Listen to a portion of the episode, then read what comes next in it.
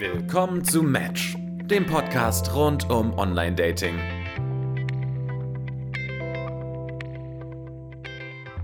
Willkommen zurück zu Match, dem Podcast über Online-Dating. Mir gegenüber sitzt der Dating-Gott Christopher. Hallo. Ich bin Edda und heute geht es um das Thema, woran merkt man, dass man nicht zusammenpasst? Christopher, passen wir eigentlich zusammen? Ich glaube, nein. Wir haben es noch nie probiert. Das ähm, wäre vielleicht das, was man davor schieben müsste. Aber ich glaube, wenn man das jetzt so auf einer neutralen Ebene betrachtet, sind wir, glaube ich, nicht der beste Match, wenn ich das mal zusammenfassen Oh, darf. der Wortwitz, der Wortwitz Nein, ist ich- überragend. Ich glaube einfach auch, dass schon ein ganz wichtiger Grund, warum wir nicht zusammenpassen, ist, dass wir zusammengearbeitet haben. Und ich glaube, wenn man zusammengearbeitet hat oder vor allem, wenn man zusammenarbeitet, ist das einfach so ein No-Go. man scheißt nicht ein, wo man schläft. Nein, das ist auch wie Mitbewohner. Die sind für mich einfach alle asexuell. Das ist interessant, aber das hatten wir ja schon mal in der Folge, als wir darüber gesprochen haben, dass du, wenn du Leute triffst und die, die irgendwie in deinem Freundeskreis und Umfeld sind, dass du die danach nicht mehr datest, weil für die sind, also für dich ist ja entweder ich date die oder ich date die nicht und die Kategorie steht ja direkt fest. Ja, also zumindest. Hm, schwierig. Ich glaube tatsächlich nicht, dass das so eine feste Kategorie ist und man da nicht rauswechseln kann. Aber es ist zumindest deutlich schwieriger, wenn ich mir schon ein Bild von jemandem gemacht habe und dann soll das wechseln zu, wir sind jetzt Datingpartner. Glaubst du, dass wenn man Leute schon kennt, man besser einschätzen kann, ob man zusammenpasst oder nicht? Ich glaube eher andersrum, dass die Menschen, die man kennt und die man auch lange kennt, dabei helfen, die Menschen, die man neu kennenlernt, besser einzuschätzen und dann zu wissen, ob das potenzielle Datingpartner sein könnten. Ja, so eine Art Approval-Prozess quasi, den man durchläuft. So ein bisschen. Also zum Beispiel habe ich eine Freundin, die kenne ich wahnsinnig gut und die kenne ich schon auch sehr lange und habe auch viele ihrer Beziehungsprobleme mitbekommen und ich wüsste, wie ich sie einzuschätzen habe. Aber sie ist für mich halt einfach überhaupt nicht attraktiv im Sinne von, ich könnte sie mir als Partnerin vorstellen. Einfach schlicht und ergreifend aus dem Grund, weil es schon zehn Jahre so ist, dass wir nicht miteinander daten. Und auch weil sie mit einem guten Freund von mir zusammen war. Das ist dann auch nochmal so ein Thema. Aber am Ende des Tages ist das, glaube ich, so, wenn man sich so lange kennt und keine Gefühle füreinander hatte, dann passiert das, glaube ich, auch nicht mehr. Das würde mich wahnsinnig wundern. Das heißt, das bedeutet, dass man dann nicht zusammenpasst. Ich glaube, man passt nicht zusammen als Pärchen. Ah. Aber zusammen als Mensch ist ja nochmal eine andere Kategorie. Wie differenzierst du das? Boah, das wird jetzt sehr philosophisch. Also ich, ich meine, Zusammensein im Sinne von Pärchen sein definiert sich ja schon dadurch, dass man also zusammen wohnt, dass man Emotionen zu, füreinander hat, dass man miteinander schläft. Also das Datingleben, das Pärchenleben ist ja schon ein anderes als mit Freunden. Ja? Ich treffe mich super gerne mit meinen Freunden, aber ich muss jetzt nicht jeden meiner Freunde küssen. Das, das wäre in der Tat sehr seltsam. Aber auch mal ein Experiment wert. Wenn du einfach mal auf alle deine Freunde zugehst und die mal küsst, damit man guckst, was passiert. Ja, die würden, glaube ich, sehr irritiert sein. Auf der anderen Seite wäre meine Freundin, glaube ich, wahnsinnig irritiert, wenn ich sie mit äh, einer Ghetto-Faust begrüße. Ich fände, das hätte eigentlich total Style. Also ich habe schon. Ich möchte jetzt nicht sagen, dass ich das schon öfter getan habe, aber ich habe es schon öfter getan. Die Ghetto-Faust also gehört das, das zu mir zum Freunden, Repertoire. Das mit den Freunden oder das mit der Ghetto-Faust? das mit der Ghetto-Faust zu meinem Partner oder meinem romantischen Partner, Dating-Partner, wie auch immer. Wie haben die reagiert? Fanden die meistens witzig. Aber es bin halt auch ich, weißt du? Bei mir rechnest du mit so einem Bullshit. Da erwartest du nicht immer die romantischen, süßen Sachen. Da er erwartest du einfach den weirden Shit. Nein, aber ich Und die Ghetto-Faust ist, ist Teil des Repertoires der des Unterschied ist halt, dass du deine Partner nicht ausschließlich mit der Ghetto-Faust begrüßt. Also das Sagt ist halt so eine, wer? so eine ironische Subebene, die da aufgemacht wird, wo man sagt, haha, ich begrüße dich jetzt wie so ein Freund und als ob wir jetzt nicht zusammen wären. Aber bei deinen Partnern machst du das nicht so, dass du die halt mit der Ghetto-Faust begrüßt und dann dieses ironische, haha, ich mache jetzt so, als ob wir zusammen wären und küsst die. Also das passiert ja nicht. Ich bin mir jetzt nicht sicher, ob ich den, ob ich den Faden verloren habe. Ich habe gerade die beiden Prinzipien gegenübergestellt. Also du hast quasi bei deinem Partner, dem gibst du eine Ghetto-Faust. Aber das Ja. hat immer so ein ironisches Haha, Ghetto-Faust. Ja, weißt du, und ist dann nicht, man sich und dann ist nicht so ein haha. ernst gemeintes Ghetto. Ja, und so, bei deinen Freunden würdest du die so, genau. Ghetto-Faust geben und dann wäre es die Ghetto-Faust und nicht mehr, nicht weniger. Richtig, genau. Aber Nein. bei den Freunden würdest du nicht so machen, haha, wir sind jetzt zusammen, ich küsse dich. Weißt du, was ich meine? Das wäre also, mal wirklich unerwartet. das funktioniert so in eine Richtung nur. Also du kannst deinen Partner wie einen Freund sehen, aber deine Freundin nicht wie einen Partner. Ja, das sehe ich ein. Das, das, das ergibt Sinn. Aber wo wir gerade bei Freunden und Partnern sind, etwas fundamental Wichtiges, Christopher, haben wir jetzt ausgelassen, nämlich das Update. Oh, Mein Lieber, wer fängt an? du fängst an. Ich fange an. Weil du fängst immer an. Das wird jetzt unsere Tradition. Okay, dann also, vielleicht um nochmal so ein bisschen zusammenzufassen, wo wir das letzte Mal stehen geblieben sind. Es gibt Tina. Tina und ich haben dann vor ein paar Wochen entschieden, dass wir zusammen sind und sind das auch immer noch. Auch ehrlicherweise, wir haben ein bisschen gestritten diese Woche, aber was ich wirklich, wirklich cool fand, war, dass wir extrem erwachsen mit diesem ersten Streit umgegangen sind. Also es war jetzt irgendwie nicht so, dass wir dann beleidigt waren und äh, nicht mehr miteinander sprechen, sondern es war einfach eine kleine Streitsituation und wir haben das sehr menschlich aus der Welt geräumt. Also es war schon so mit viel Verständnis auf beiden Seiten, wie das zusammengekommen ist. Und ähm, jetzt ist das wieder alles auf Ausgangslevel mit rosa-roter Brille. Reden wir irgendwie von Streitigkeiten im Sinne von Zahnpastatube offen gelassen oder war das eine größere Geschichte? Nein, das war, oh, da müsste man jetzt so viel erzählen, was da außenrum dazugehört. Also es war so, dass ich würde sagen, ich habe mich ein bisschen dumm verhalten, aber ich habe gedacht, ich hätte das mit ihrem Approval gemacht. Also, dass sie das auch lustig fände, weil wir da schon auch mal drüber geredet hatten. Ähm, hat sie Und allerdings weil du halt auch so oft dummen Scheiß machst. So. Das, irgendwie, wenn man dich kennt, dann sieht man das eigentlich kommen. Ja, genau. Es, es, es war jetzt nicht wirklich klug, aber es war eher so ein bisschen ein Witz. Ähm, und ich habe was, was wir vorher zusammen erlebt hatten, ein bisschen überspitzt, sagen wir mal so. Und ähm, sie hat das nicht direkt erkannt und fand es nicht lustig. So, das ist die Situation, wie man sie zusammenfassen kann. Aber es war am Ende des Tages so, dass wir darüber geredet haben und das war jetzt nicht so, dass sie, dass sie äh, mir auf Ewigkeiten sauer ist, sondern ähm, sie hat schon verstanden, wie mein Gedankengang war und ich habe das erklärt und ähm, am Ende des Tages sind wir wieder da, wo wir vorher waren. Aber das ist doch ein sehr konstruktiver Weg, irgendwie auch mit Streitereien umzugehen. Also, du, du hattest ja schon mal erzählt, dass ihr euch schon mal gestritten hattet wegen einer kleinen Sache. Ist das so? Ja. Also nicht, nicht gestritten. Vielleicht haben wir mal über irgendwas diskutiert, aber das war jetzt so das erste Mal, wo wir, wo auch Emotionen in so einer Diskussion mit dabei waren. Ah, okay. Und vielleicht um unser Ausgangsthema nochmal so ein bisschen aufzugreifen, ich finde, das ist tatsächlich ein Punkt, woran ich merke, dass wir sehr gut zusammenpassen, weil dieser erste Streit halt einfach wahnsinnig konstruktiv war. Also hätten wir jetzt uns so gegenseitig die Köpfe eingehauen, dass wir uns wochenlang nicht gesehen hätten und wir da uns gegenseitig in so eine, so eine eigene Blase verfrachtet hätten, wo wir sagen, meh, meh, meh, aber wenn du jetzt nicht dies und jenes machst, dann habe ich auch keine Lust mehr, dich zu sehen. Dann hätte das, glaube ich, nicht funktioniert. Dann wäre das was, wo ich sagen würde, finde ich eher schwierig, das kann ich einmal mitmachen, aber wenn man das jetzt mal so projiziert auf die nächsten drei, vier, fünf, sechs, sieben Jahre, glaube ich nicht, dass ich da Spaß dran habe. Findest du das beunruhigend, dass ihr euch schon so früh in eurer Beziehung gestritten habt? Nein, ich glaube eher, dass Streit zusammenschweißt, wenn man da gut rauskommt. Siehst du, ich kann das nämlich nicht. Also ich bin so ein harmoniebedürftiger Mensch. Ich glaube, wenn es so früh in einer Beziehung schon zu Streit kommen würde, würde ich dieses komplette Ding in Frage stellen. Weiß ich gar nicht, ob das jetzt unbedingt notwendig ist. Also ich glaube, man muss dann auch noch mal ein bisschen. Ich finde jetzt Streit als den großen Oberbegriff zu wählen, macht das Ganze vielleicht größer als es ist. Na, das mag sein, ja. Es war vielleicht eine etwas emotionalere Diskussion. Ich weiß nicht, wie man das so ausdrückt, dass es das trifft, was es am Ende des Tages war. Ähm, ich glaube, wenn man das aber auch innerhalb von ein paar Tagen ausgeräumt bekommt, ähm, also wir haben uns, glaube ich, ich glaube, wir hatten uns sonntags gesehen, dann montags ähm, gestritten in Anführungszeichen und haben uns dann donnerstags wieder gesehen und äh, haben das dann aus der Welt geräumt. Also das war jetzt in einem Zeitraum von nicht mal einer Woche. Also wenn man da Okay, jetzt das ist sagt, das ist der große beziehungsinfragestellende Streit, dann ist das vielleicht so, dass man entweder seine Beziehung sehr schnell in Frage stellt oder dass das Streitthema nicht so groß war, dass man jetzt sagen könnte, ähm, das war wirklich so schlimm. Es bleibt also spannend. Und weißt du, was jetzt als nächstes ansteht? Was denn? Ich lerne ihre Eltern kennen. dum, dum, dum, dum. Ich bin ein bisschen aufgeregt, muss ich sagen. Holy shit. Wie, warte, wie lange kennt ihr euch jetzt nochmal? So ungefähr, ich würde sagen, zwei bis drei Monate sind wir Und zusammen. jetzt lernst du ihre Eltern kennen. Und jetzt, sie ist da aber auch, glaube ich, ein bisschen Holy offener. Shit. Also offener im Sinne von den Eltern auch viel zu erzählen, was gerade in ihrem Leben abgeht.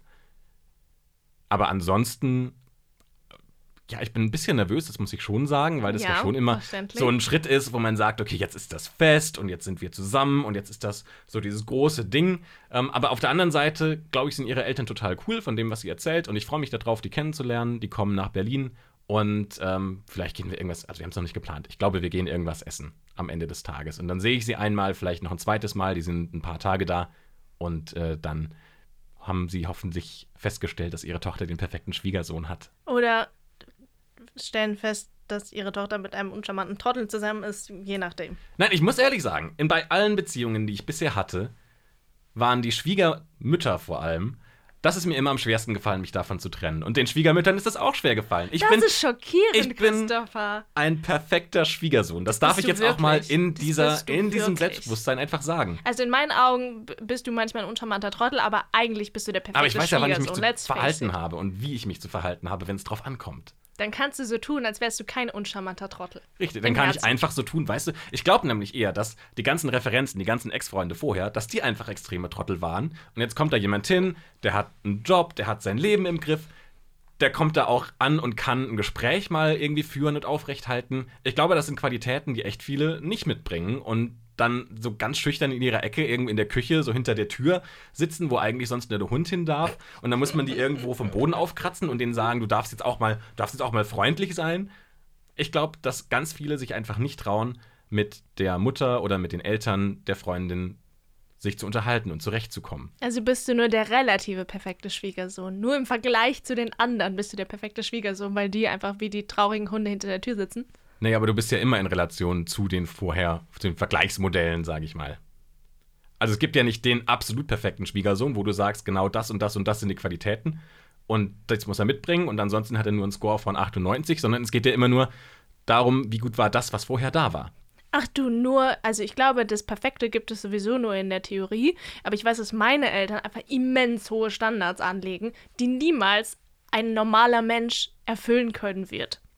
Noch nicht mal ihre eigenen Kinder, von daher ist es völlig illusorisch, das von einem potenziellen Schwiegersohn, Schwiegertochter zu verlangen. Ist, wenn deine Eltern nicht begeistert sind von den Typen, die du mit nach Hause bringst und ihnen vorstellt, vorstellst, ist das schon ein Punkt für dich, an dem du sagst, jetzt ist klar, wir passen nicht zusammen? Können deine Eltern das von vornherein rauslesen? Nee, also meine Eltern nicht. Aber ich habe durchaus Leute, wo ich sage, auf deren Urteil vertraue ich so sehr. Wenn die sagen, nee, der ist nix, dann bye bye. Also das sind meine Schwestern, das ist meine beste Freundin. Wenn die da ihr Veto einlegen, dann war's das. Das habe ich aus der Gründen Erfahrung legen schon die ihr gelernt. Veto ein? Wenn sie das Gefühl haben, dass er nicht zu mir passt oder dass er vielleicht irgendwelche Eigenschaften an den Tag legt, die langfristig irgendwie nicht gut sein werden. Weil wenn ich natürlich irgendwie verknallt bin, dann sehe ich Sachen nicht mehr klar. Das haben wir auch in den letzten Podcast-Folgen ja auch äh, langwierig eruiert, dass. Also, ich habe ja immer meine Ansprüche und dann treffe ich jemanden, finde den so toll und dann werfe ich die aus dem Fenster. So, und dann sind. Und dann weiß ich nicht mehr, wo oben und unten ist und ich kann nicht mehr klar sehen. Deswegen ist es total wichtig, diese Leute zu haben, die halt sagen können: Jo, passt oder nee, auf gar keinen Fall, du siehst gerade nicht klar. Und wie früh wärst, werden die mit einbezogen? Also ich meine, klar, so eine beste Freundin, die kriegt das wahrscheinlich schon super früh mit. Die sieht vielleicht den Match, sagt, hey, schreib mal dies und jenes. Und wann kommt der Punkt, an dem du sagst, ich will jetzt auch dein Urteil haben? Na, nach so ein paar Wochen. Also, ich sag mal, den, den äh, Peter, haben wir ihn das letzte Mal genannt, den ich ja gerade date, den hat meine beste Freundin schon kennengelernt. Und das war mir auch wichtig, weil das ging ja jetzt alles irgendwie relativ schnell, haben wir uns sehr häufig gesehen und das und ich kriege ja dann so ein bisschen die Flatter. Und dann brauche ich immer jemanden, der mir sagt, so, calm the fuck down, entspann dich. Und der ist ein Trottel oder das ist ein netter. Und meine beste Freundin kennt mich besser, als ich mich selber kenne. Und auf ihr Urteil kann ich blind vertrauen. Und deswegen hat Peter sie schon nach ein paar Wochen kennengelernt. Dann lass uns einmal schnell über Peter sprechen und die Situation mit Peter. Und dann kommen wir nochmal zurück zu der Situation, wie sie, wie sie ihn kennengelernt hat. Also deine beste Freundin Peter kennengelernt hat. Also schon mal rausgehört, Peter und du, ihr trefft euch noch. Wir, wir treffen uns noch, ja, ähm, locker zwei, dreimal die Woche. Wir waren letztes Wochenende zusammen weg an einem See. Ein ganzes Wochenende. War das das erste Mal, dass ihr zusammen unterwegs wart? Was meinst du mit zusammen unterwegs? So über Nacht unterwegs? Oder? Also länger unterwegs, nicht im Sinne von mal was trinken in der Bar. Nee, also wir verbringen schon viel Zeit miteinander, auch über Nacht und so. Aber das war jetzt das erste Mal, dass wir zwei Tage plus Übernachtung miteinander am Stück verbracht haben. Und das Absurde ist, Gott, ich komme darauf echt nicht klar, ne? Aber der schreibt mir so, jetzt, wann haben wir uns gesehen? Gestern, also der hat irgendwie, vorgestern auf gestern hat er bei mir gepennt. Dann hat er mir gestern Abend geschrieben, so, oh, ich würde dich so gerne sehen, Freitagabend reicht mir nicht. Das war so, okay, es geht mir halt auch so. Und das ist total seltsam. Und ich komme darauf noch nicht klar. Und das, also, ja. Ich, ich komme darauf noch nicht klar. Ich finde es total schön und ich genieße es total, Zeit mit ihm zu verbringen. Aber ich bin noch so total überfordert davon, dass ein Mann mich mag und ich den mag und wir uns das gegenseitig sagen und alles einfach mal unkompliziert ist. Ich kenne das so nicht. Wie lange seht ihr euch jetzt? Vier Wochen? Okay, und seid zusammen? Darüber haben wir noch nicht gesprochen. Dann lass uns doch mal das Thema der Folge, also wie merkt man, ob man nicht zusammenpasst oder wie merkt man, dass man zusammenpasst, ähm, mal anhand des praktischen Beispiels ähm, durchgehen. Jetzt hast du schon gesagt, dass deine beste Freundin ist für dich ein Indikator, passt dir oder passt dir nicht. Wie fädelst du das erste Treffen ein? Ist das ein strategisches Treffen, dass du sagst, okay, nach vier Wochen muss sie ihn kennenlernen? Oder ist das eher so Coincidence, upsie, jetzt habt ihr euch getroffen und ist ja auch nicht doof, dass ihr euch mal gesehen habt? Nee, also strategisch war das in meinem Falle nicht. Also ich war mit Peter unterwegs, wir waren irgendwie frühstücken und danach war ich mit meiner besten Freundin verabredet. Und irgendwie hatte er auch noch Zeit und dann waren wir irgendwie im Park und dann ist sie dann halt dazugekommen und wir haben halt irgendwie zusammen noch ein Bierchen getrunken. Also es war nicht geplant, es hat mehr so zeitlich ganz gut gepasst, dass sich das zufällig überschnitten hat und dann haben die sich gegenseitig kennengelernt. Wie mega awkward finde ich das denn? Ich würde mir das so unangenehm vorkommen, wenn ich mit dir im Park sitze und dann sagst du, hallo, jetzt kommt noch eine Freundin vorbei. Nee, nee, also ich, also ich habe ihn ja vorher gefragt. Also wir waren okay. beim Frühstücken und ich habe gesagt so, hey, ich treffe mich gleich mit meiner besten Freundin, möchtest du sie kennenlernen? So, no hard feelings, wenn du da gerade keinen Bock drauf hast und lieber nach Hause gehen willst, kein Problem. Aber wenn du sie kennenlernen willst, jetzt ist irgendwie deine Chance. Und er hat gesagt, ja, auf jeden Fall. Wie lange habt ihr euch dann getroffen, zu dritt? So zwei Stündchen. Und hast du ihn zum Abschied geküsst vor ihren Augen? Ja, und sie hat ganz laut Ii gerufen. Weil das ist unser Ding. Das mache ich auch, wenn sie ihren Freund küsst. Okay. Und dann habt ihr wann darüber gesprochen, wie sie ihn findet? Ich mit ihr? Mhm. Ja, direkt danach offensichtlich. Was ist das für eine Frage? Hallo? Was hat sie gesagt? Sie fand, sie fand ihn sehr nett, ja. Also natürlich zwei Stunden äh, gibt natürlich keinen tiefen Einblick darin, aber sie hat auch so sie geht da ja auch strategisch dran. Ne? Sie weiß ja genau, welche Fragen sie stellen muss. Sie weiß ja genau, was sie abchecken muss. Und da hat sie ein sehr, sehr gutes Gespür für und das macht sie schon sehr, sehr clever. Und sie fand ihn sehr nett. Aber das ist doch dann irgendwann am Ende des Tages auch so ein bisschen Mindgame. Also du weißt dann, dass sie jetzt ihre Meinung sagt, aber sie kann ihre Meinung auch strategisch sagen, so wie sie denkt, dass es gut für dich wäre. Also dass sie zum Beispiel dir jetzt versucht, Dinge schmackhaft zu machen oder Eigenschaften von ihm hervorzuheben, weil sie weiß, dass es für dich gut wäre, mit ihm in einer Beziehung zu sein. Ja, aber sie hat ja immer mein bestes Interesse im Blick. Von daher ist es ja auch in meinem Interesse, dann auf ihre Meinung zu vertrauen. Sie will mir ja nichts Böses. So, warum soll ich ihr dann nicht einfach da vertrauen? Ich Egal, in welche Richtung sie es auslegt. Ich würde tatsächlich nie Dritten die Auswahl meiner Partner in die Hand legen. Oder nee, nee, zumindest nee, also die Auswahl so ähm, variieren, dass ich sage, wenn jemand sagt, ich finde den nicht gut, dass ich dann direkt so cut off all ties, dass ich sage, ich brauche das jetzt nicht mehr. Nee, also ich sage nicht, dass ich die Entscheidung jemandem überlasse, aber es ist halt wichtig. Also meine beste Freundin kenne ich seit 15 Jahren. Die ist wie eine Schwester für mich. Die, die ist fast mehr als eine Schwester für mich. So, wenn die nicht mit ihm klarkommt, wird es langfristig zum Problem. Punkt. Und wenn das nicht funktioniert oder wenn das mit meiner Familie oder so irgendwie nicht funktioniert, dann wird das langfristig ein Problem werden. Das weiß ich noch von meinem letzten Partner, weil meine Family fand den halt echt nicht toll. Meine beste Freundin war kein Fan.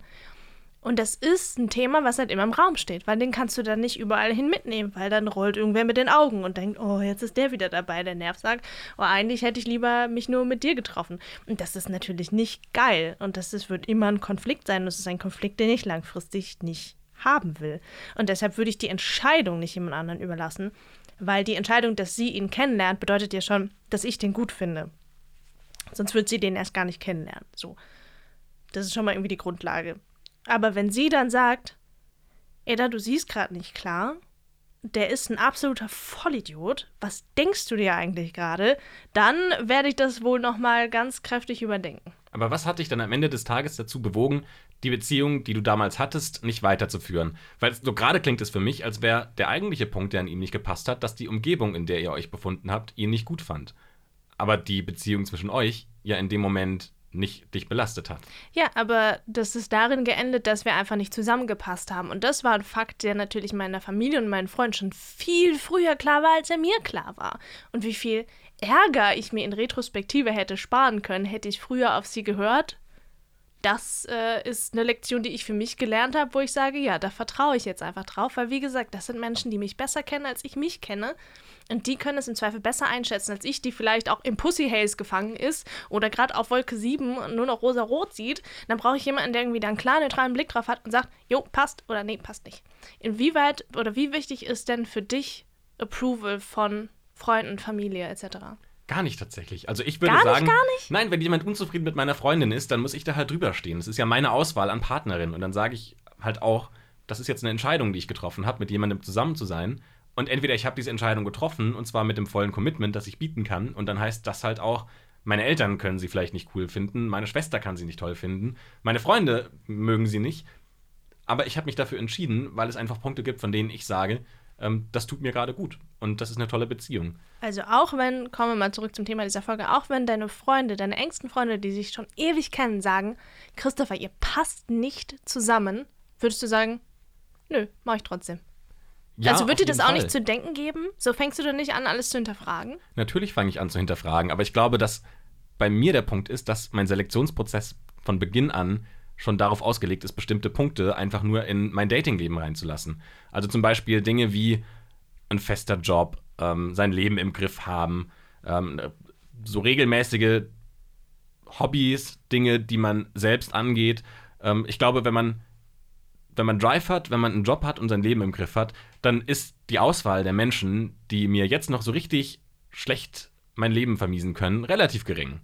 Zumindest haben sie so einen gesättelten, einen gesättelten Punkt. Und so als Person, die ein relativ konservatives Leben führt, also auch mit einem Job, eigener Wohnung und so weiter, ähm, glaube ich, findet man ja auch viele Persönlichkeiten und viele Personen dann auch, die man datet, die in ihrem eigenen Leben auch eher konservativ sind. Und ich glaube, das sind Ich einfach. sträube mich übrigens total gegen dieses Wort konservativ, ne? Ja, ich meine, konservativ ist ja jetzt erstmal kein politischer Begriff, sondern erstmal so die Frage, wie gehe ich mein Leben an? Und ich glaube, mein Leben gehe ich so an, dass ich sage, ich mag bestimmte Sicherheiten und die möchte ich auch nicht aufgeben. Und einen bestimmten Status, den ich auch gerne lebe. Ich muss nicht 100 Millionen Euro verdienen, aber ich habe auch keine Lust, Hartz IV zu beziehen. 99 Millionen tun es auch. Richtig, genau.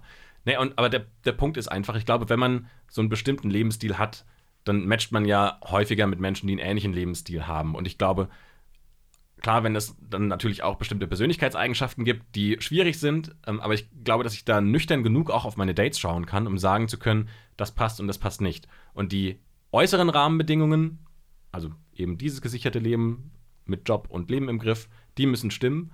Und ich glaube, dass ich dann einen persönlich recht guten Filter für mich selbst, eine gute Reflexion für mich selbst habe, wer so von der inneren Einstellung her nicht zu mir passt.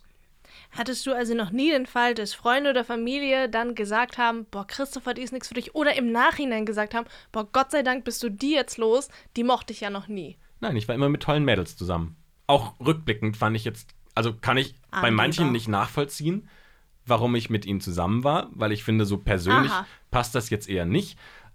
Aber, Aber- hat dir das auch keiner gesagt? So von deinen Freunden deiner Familie mal gesagt, Christopher, ey, das passt halt irgendwie gerade nicht? Nein, weil die an sich sind das alles super nette Mädels, super nette Menschen und ähm, kann ich gar nichts Negatives dazu sagen. Nur jetzt für mich persönlich kann ich sagen, es gibt einfach Menschen, die besser zu mir passen und Leute, die schlechter zu mir passen. Und aber das, also, ich würde ja beispielsweise wünschen, dass meine Freunde mir das sagen, wenn sie das mitkriegen. Ob es jetzt, also klar können es nette Menschen sein, aber es gibt ja besser zusammenpassen oder nicht so gut zusammenpassen. Wir beispielsweise, wir sind beides nette Menschen, aber das heißt noch lange nicht, dass wir zusammenpassen. So. Würdest du nicht wollen, dass dir dann jemand, ah, stell dir vor, wir würden daten. Würdest du nicht wollen, dass dir jemand sagt, Christopher, hör mal zu, äh, die Edda ist eine nette, aber das passt hier nicht. Doch klar nehme ich Feedback von Freunden an und höre mir das an, aber trotzdem sehe ich da meine Empfindung höher als das Feedback von Freunden. Klingt jetzt vielleicht ein bisschen arrogant, aber auch wenn dann am Ende eine Beziehung vielleicht in die Brüche geht und es dann anstrengend ist, hat man ja die Zeit genossen, die man zusammen war. Ja, ich glaube, du bist da ein ganzes Stück rationaler als ich es bin. Ich glaube, ich komme schnell emotional in so einen Sumpf, wo ich dann nicht mehr ganz gerade ausschauen kann. Wo ich dann auch so offensichtliche Sachen nicht mehr sehe. Ich habe ja durchaus Typen gedatet, wo ich im Nachhinein denke, ja, da waren halt so viele Red Aber was Flags. ist denn offensichtlich? Was ist eine offensichtliche Red Flag? Ich habe mal jemanden gedatet, der war Mitte 20, hat noch bei seinen Eltern gewohnt. Das, siehst du, das ist für mich auch, das, aber das selektiere ich schon von vornherein aus. Das date ich nicht mehr. Ja, siehst du, und ich denke immer, ja, das will ich eigentlich nicht mehr daten und das steht auf, auf jeden Fall auf meiner Dealbreaker-No-Go-Liste. Und dann steht er so vor mir und ich denke so, ha, und dann ist das alles wieder vergessen. Siehst du, und deshalb komme ich überhaupt in diesen Sumpf, dass ich Leute date, wo ich eigentlich rational sage, hm, das passt nicht so richtig und eigentlich sollte ich nicht. Aber dann bin ich so in dem Sumpf und denke, ha, der ist aber toll und dann stecke ich mittendrin. Deswegen bin ich darauf angewiesen, dass mir Leute sagen, ja, jetzt komm auf dein Leben klar, der ist es nicht. Noch eine Red Flag. Was gab's noch? Einfach einer, der so total verballert war. Einfach so total die Verpeilung schlechthin. Oder äh, einer, der irgendwie drei, vier Jahre jünger war. Das ist für dich ein Kriterium, dass du sagst, wir passen nicht zusammen? Nee, aber nicht unbedingt. Das ist natürlich eine, ein Individualfall. Aber Altersunterschied, also wenn die Frau älter ist als der Mann, oh, das ist jetzt ganz, ganz, ganz tief in die Klischeekiste gegriffen. In der Regel ist die Entwicklung, dann, da gibt es einen Unterschied. Ich, ich kann es nicht rational erklären, aber ich weiß, ich, ich, spüre, es gibt einen Unterschied. Ich habe jetzt mehrere Männer gedatet, die jünger waren als ich. Und wir reden nicht nur von einem Jahr, wir reden so von drei, vier. Und das macht echt einen Unterschied da, also es ist halt einfach so. So von der Reife, von dem Entwicklungsprozess hängt natürlich auch davon ab, welche Lebensrealität man da. Aber es macht halt einen Unterschied. Und das war eine Sache, die, da hätte ich von Anfang an eigentlich sagen müssen, nee, das ist es nicht. Aber ich glaube, also im Generellen ist es ja so, gerade in dem Alter, in dem wir sind, so 27, 28, wenn du so vier, fünf Jahre zurückgehst, dann hast du Leute, die halt gerade so in Mitte des Studiums stehen. Und der Horizont, den du hast, der entwickelt sich ja noch mal ein ganzes Stück weiter, wenn du dann halt diesen Lebensabschnitt beendet hast und dann mal ins Berufsleben einsteigst hören wahrscheinlich viele nicht gerne, die jetzt noch studieren. Aber, aber es, ist, ist einfach so. so. Ja. Also in den letzten drei, vier Jahren habe ich mich wahrscheinlich genauso weiterentwickelt wie von 18 bis 23. Und das ist halt nochmal ein ganzes Stück und man wird ein ganzes Stück selbstbewusster, man ist viel relaxter mit sich selbst und der Umwelt und so weiter und so weiter. Deswegen wäre das für mich auch schon ein vornherein Ausschlusskriterium, ähm, wenn sie noch studieren würde. Siehst du, und da bin ich, glaube ich, einfach zu emotional und zu sehr la-di-da und dann äh, ende ich genau in solchen Situationen. Und dann merke ich im Nachhinein, ah, hat gar nicht so gut gepasst. Hm. Also irgendwie wäre ich, glaube ich, smarter dran, wenn ich einfach von Anfang an das Ganze sehr rational betrachten würde. Bin ich nicht, deswegen bin ich darauf angewiesen, dass mir nette Menschen in meinem Leben sagen so, Girl, he's not the one. Weißt du, was für mich die Nummer eins, das Nummer eins Signal dafür ist, dass man zusammenpasst? Ja. Urlaub. Gemeinsamer Urlaub. So früh wie möglich. Mega. Du hast einfach super früh die Möglichkeit, eine Person 24-7 mitzuerleben. Du erlebst, wie sie morgens drauf ist, wenn sie aufgestanden ist. Du erlebst die Person, was passiert, wenn sie super entspannt ist. Dann gibt es Stressmomente, du erlebst die Person dort. Zum Beispiel, konkreter Punkt mit Tina und mir. Wir waren in Italien und haben da Urlaub zusammen gemacht. Und es gab einen Punkt, weil ich unser Fahrer war für den Urlaub. Da mussten wir wahnsinnig eng wenden. Also es war tatsächlich einfach so ein Ding, wo man sich so vorwärts und rückwärts hin und her hubbeln musste. Und am Ende des Tages sind wir da stecken geblieben, weil wir an so einem es war so, ein kleines, so ein kleiner Vorsprung, den wir runtergerutscht sind. Und wir kamen einfach nicht mehr weiter nach vorne. Und mussten dann jemanden holen, der uns hilft. Und in dem Moment war ich wahnsinnig gestresst, weil ich halt, dieses Auto stand da so voll quer in so einem, in so einem Gärtchen drin, würde ich sagen. Und es war noch so eine Rampe, die wir hochfahren mussten, die mega steil war. Und ich war einfach in dem Moment super gestresst. Und das ist ein super Punkt, den man am besten so früh wie möglich mitbekommt, weil man dann sieht, wie reagiert denn die Person darauf. Und Tina hat es halt super gemacht. Also sie hat gesagt, ey, pass auf, wir entspannen jetzt mal. Wir rufen jetzt die Besitzerin von dem Airbnb an, in dem wir waren und äh, gewohnt haben. Die soll jetzt jemanden schicken, der uns da hilft und hat das dann mehr oder weniger organisiert. Also hat dann ihr äh, per WhatsApp geschrieben, wir brauchen da Hilfe, hat da Bilder hingeschickt und dann kamen drei Leute, die waren Taxifahrer und wussten, wie sie das Auto da rausbuxieren können und haben es innerhalb von einer Minute hingekriegt. Also das war ein Moment, wo ich gesagt habe, okay, da merkst du, dass du zusammenpasst, weil du in einer Stresssituation gut zusammen harmonierst und jetzt auch dieser kleine Streit, den wir hatten, auch den haben wir super hingekriegt. Also das sind eher so die, was ist das Gegenteil von einer Red Flag, eine White Flag? Nee, nee glaube ich ja, auch eher schlecht. Das heißt ja auch ergeben, aufgeben. Genau. Also vielleicht nicht unbedingt die weiße, aber. Und das war für mich ein klares Signal dafür, dass wir gut zusammenpassen. Und wenn jetzt jemand kommt und sagt, naja, überleg dir das nochmal, vielleicht passt ihr nicht so gut zusammen, dann überlege ich gerade, ob das vorkommen könnte. Vielleicht, sagt jemand, ich weiß nicht, ob das so der beste Match ist. Aber dann ist auch ein Punkt, dass ich sie in vielen Situationen kenne. Also ich kenne sie in den Momenten, wo wir abends im Bett liegen und dann nochmal miteinander reden. Und da ist sie natürlich auch nochmal eine andere Person als jetzt, wenn sie gerade voll gestresst äh, im Arbeitsmodus ist zum Beispiel. Und so treffe ich dann halt auch meine Entscheidung, dass ich sage, okay, es gibt natürlich Punkte, die ich an ihr nicht so cool finde. Aber für mich überwiegen die, die ich toll finde. Und die sehen halt die anderen Menschen nicht. Wie gehst du denn, also wenn du sagst, es gibt Punkte, die du nicht so cool findest, sind es Sachen, die bei dir ernsthafte Zweifel auslösen und wie gehst du damit um? Nein, glaube ich am Ende des Tages nicht, dass die kriegsentscheidend sind, sondern das sind Dinge, von denen ich sage, okay, da werde ich vielleicht mal ein bisschen genervt sein, aber nicht so, dass ich davon die ganze Beziehung in Frage stellen möchte. Also ich glaube, die Punkte, die tatsächlich beziehungsentscheidend sind, die sind so groß, dass man sie idealerweise so schnell wie möglich auch abklopft, weil irgendwann hinten raus festzustellen, dass zum Beispiel eine Person unbedingt Kinder möchte und die andere unbedingt nicht, das ist schwierig. Das sollte man vielleicht schon mal jetzt nicht beim ersten Date abklopfen, aber zumindest sollte man schon mal eine Idee haben, wie sieht denn unser gemeinsames Leben in zwei, drei, vier, fünf Jahren aus, wenn man sich dafür entschieden hat, dass man zusammen ist. Stichwort Online-Dating, bei Bumble kann man ja auch angeben, ob man Kinder will oder nicht.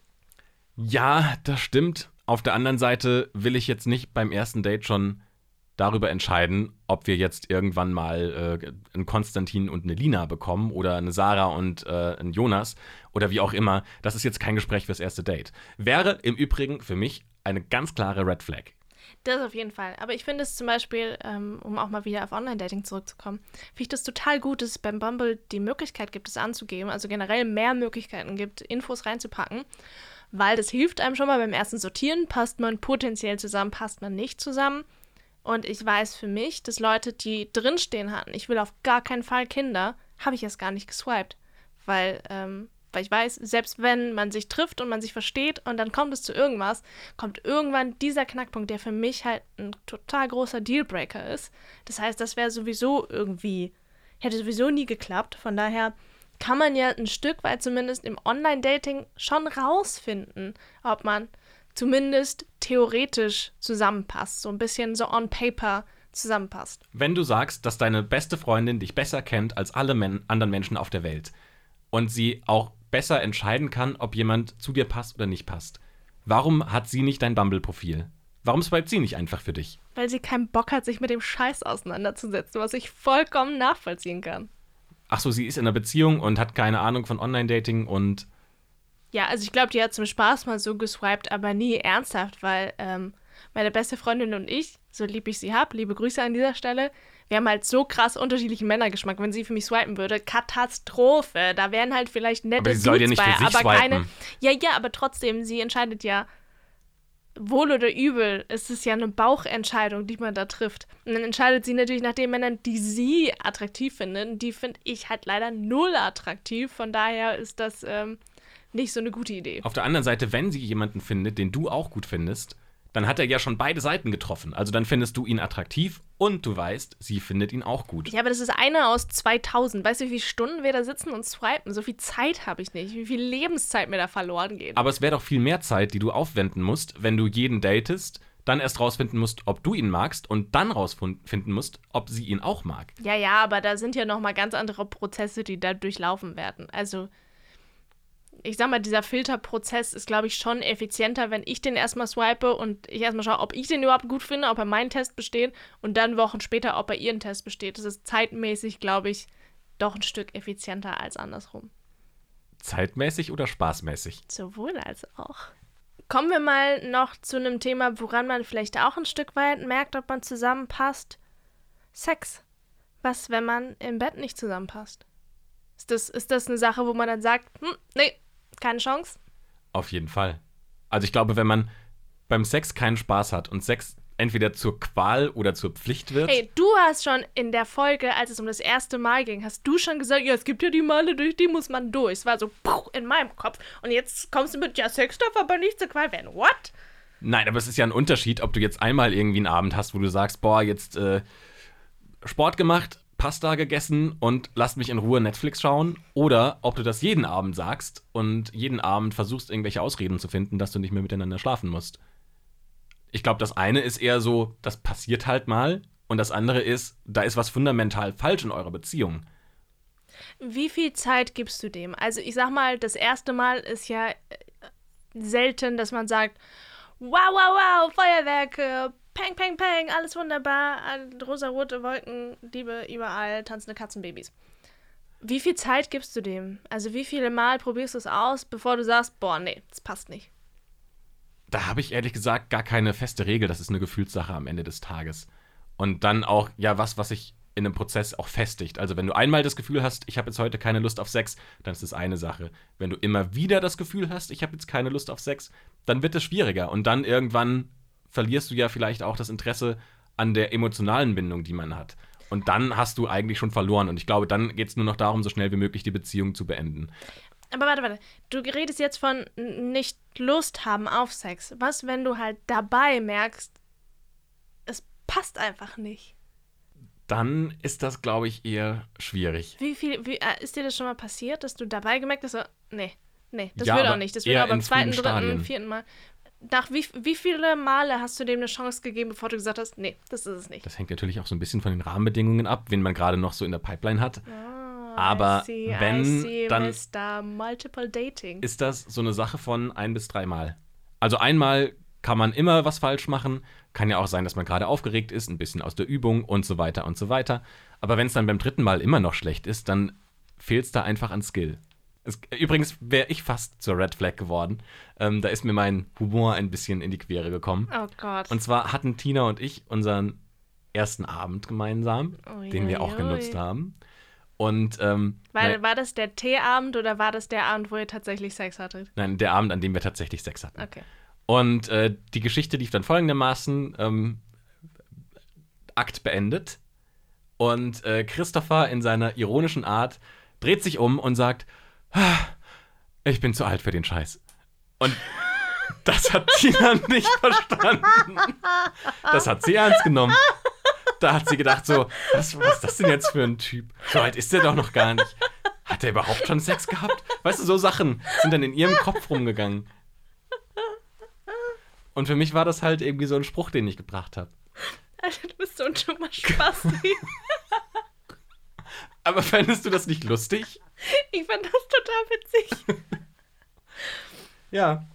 Hat sie nicht gecheckt. Da würde ich sagen, Christopher, wird Zeit für eine Hüftprothese und dann geht's weiter, mein Freund. genau. Ja, solange, also die Hüfte kann gern kaputt gehen, solange der Rest funktioniert, ist ja alles okay. Wollen wir es dabei belassen, bevor wir noch weiter abrutschen? Bevor du dich noch tiefer in die Scheiße begibst. Ich habe schon zu viel erzählt heute. Ich glaube, die Story kannst du nicht mehr toppen. Ich gebe mein Bestes, dass ich es noch schaffe, aber bisher war das eine der besten, die ich zu präsentieren hatte. Da ist auf jeden Fall noch Luft nach oben. Ich glaube, du kannst da viel mehr. Für die Story darf man auch gerne mal fünf Sterne auf iTunes geben. Und uns folgen auf Spotify und iTunes beispielsweise. Würde uns sehr freuen. Ansonsten seid ihr natürlich wieder dabei beim nächsten Mal, wenn es wieder heißt Match, der Podcast übers Online-Dating. Vielen Dank fürs Zuhören und bis zur nächsten Woche. Ciao.